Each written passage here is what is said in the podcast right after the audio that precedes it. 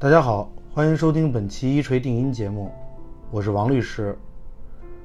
最近呢，有听友问到，如果在诉讼过程中患者去世，还能否继续推进诉讼？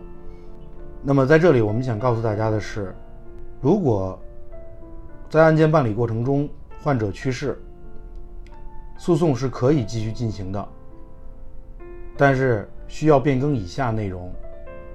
首先，需要变更本案的原告，因医疗纠纷案件患者去世，由享有继承资格的人代替患者的位置进行诉讼，所以原告应当变更为患者的配偶、父母以及子女。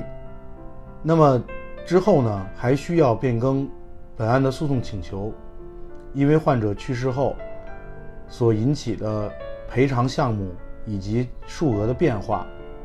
需要将相应的诉讼请求变更为患者死亡后的诉讼请求，具体包括死亡赔偿金、丧葬费等等。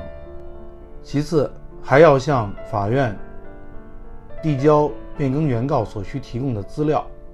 第一项是申请，要提交变更原告的申请。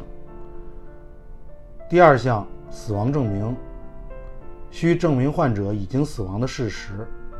第三项，新的原告的身份证明及关系证明。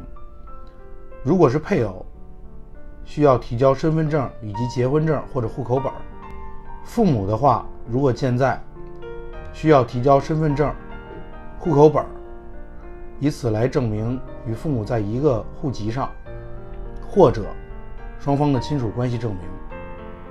子女需提交身份证、户口本。或其他亲属关系证明。